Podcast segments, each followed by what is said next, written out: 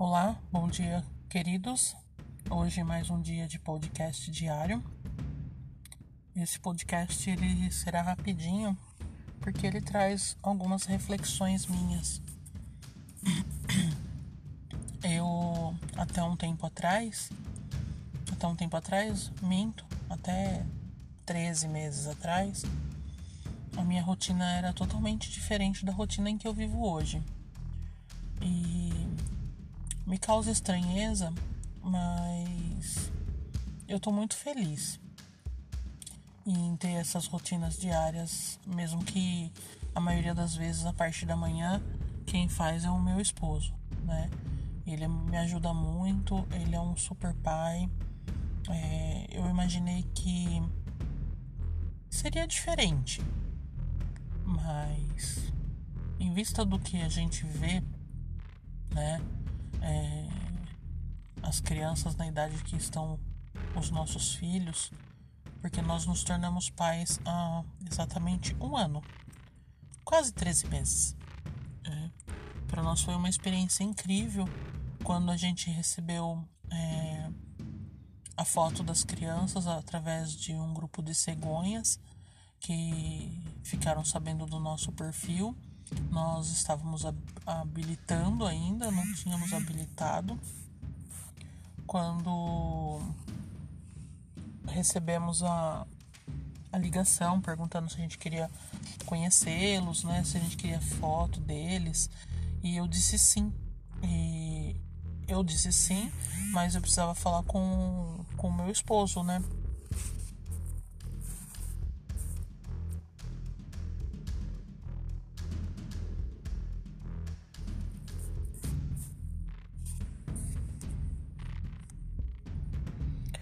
Uma pausa para ver o que a filha quer na escola.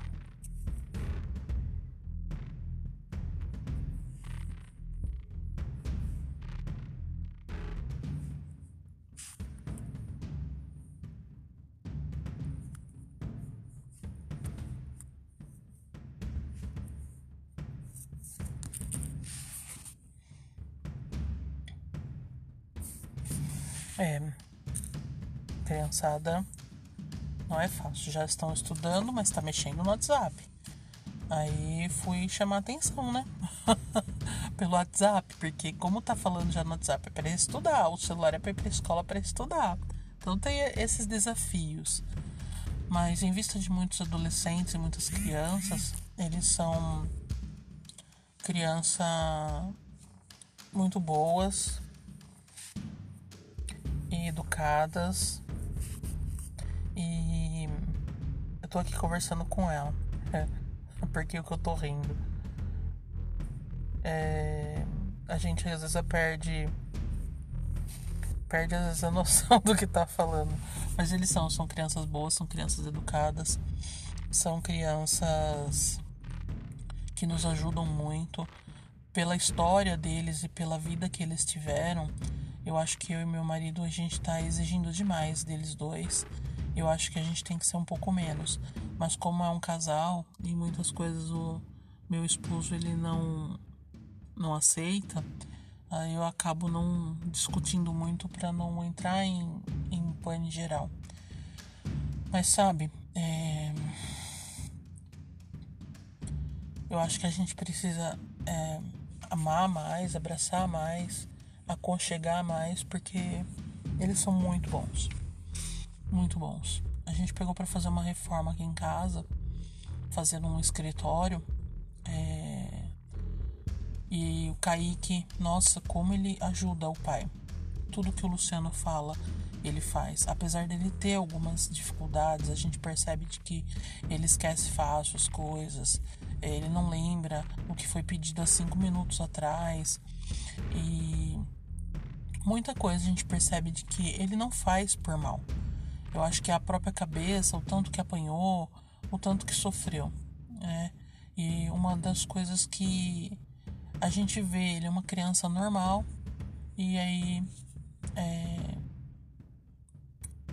acontecem fatos que você percebe, não, não é 100%. Por exemplo, no sábado. Meu esposo levou ele para cortar o cabelo, só que aí na ida ele já tinha um monte de outras coisas para fazer. E é aqui perto de casa, né? Então ele pegou e falou assim pro, pro, pro, pro nosso filho. Deu o dinheiro, 25 reais pra ele, falou, filho, entra lá e corta o cabelo social. Esse negócio de cabelo, essas coisas de, de, de modinha, né? A gente tem que é, dar o, o, o caminho para eles. Senão eles vão ficar parecendo bandido. Cortam o cabelo, parecendo esses malucos da favela aí, tudo. Não que eu tenha preconceito, mas a sociedade em si. Então vai no médico, vai fazer RG, vai fazer isso, vai ficar parecendo um Febem. E o Luciano disse para eles assim, meu esposo: corta o cabelo social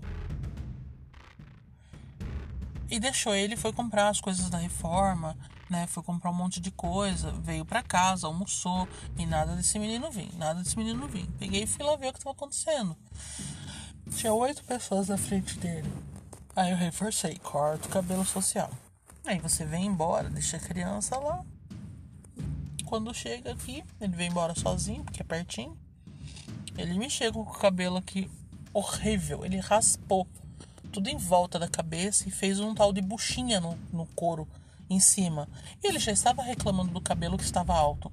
Ele me deixa o cabelo mais alto ainda do que estava e fez uma tal de bucha. Aí lavou o cabelo agora, agora ficou uma bucha mesmo, porque o cabelo é duro. E ele não sabe fazer o que o cara fez. E o cara demorou para fazer aqueles monte de rolinho na cabeça dele. E agora o cabelo tá horroroso. E aí ele falou que ia cortar de novo. Eu falei, não, vou dar de novo 25 reais pra você guardar o cabelo. Agora você vai ficar assim até o próximo corte. Então essas coisas que a gente ainda tem que ficar junto. Não dá para deixar sozinho. Entendeu? Você deixa sozinho, faz o que o cara acha que é melhor, o que é mais bonito, porque ele falou que ele quer ser barbeiro pro cara, que ele quer estudar, e aí começou a fazer aquela. Aí já viu o cara, ele pegou e falou pro cara, faz o corte que fica melhor para mim. Aí fez, fez o corte que achou melhor que era para ele. Só que não é melhor para ele, é melhor que é para os pais dele e, e para casa, né?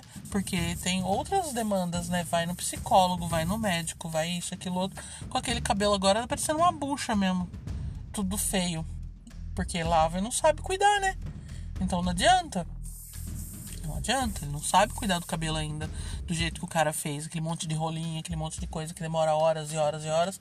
Para quem tem uma vida totalmente corrida, que tem que levantar às seis e meia, pronto, tem que estar tá pronto seis e meia para ir pra escola. Então, e um horário, né?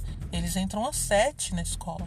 Seis e meia eles têm que estar tá levantados, escovado o dente, trocado e já tomando café, né?